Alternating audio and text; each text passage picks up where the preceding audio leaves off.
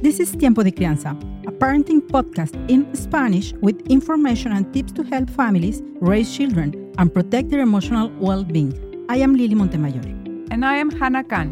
Lily and I are individual, couple, and family therapists in Monterrey, Mexico.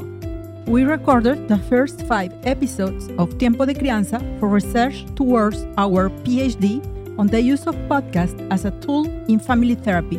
Each episode lasts about 10 minutes.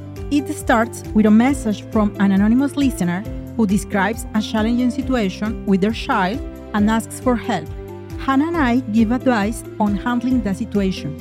Participants in our study reported that Tiempo de Crianza helped them strengthen the parent child relationship and improve their parenting skills. We were so happy with the results that we decided to continue recording and publishing the podcast. Tiempo de Crianza distinguishes itself from other parenting podcasts in Spanish because of our professional training and experience in child and family therapy. Lily and I have 45 years combined experience in the field.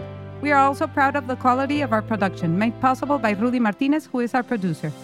Even without investing a single dollar in advertising, Tiempo de Crianza has managed to reach the top of the parenting podcast charts in Mexico, Spain, Colombia, Guatemala, and Chile because of parents who stumbled upon it, listened, and decided to share it. It is a nonprofit project with the sole purpose of helping families take better care of the emotional health of their children. We are particularly interested in reaching low income families and single working mothers, people who have the greatest need and have a difficult time getting professional help.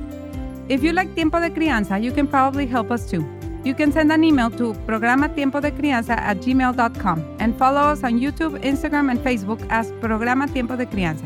You can find us wherever you get your podcasts.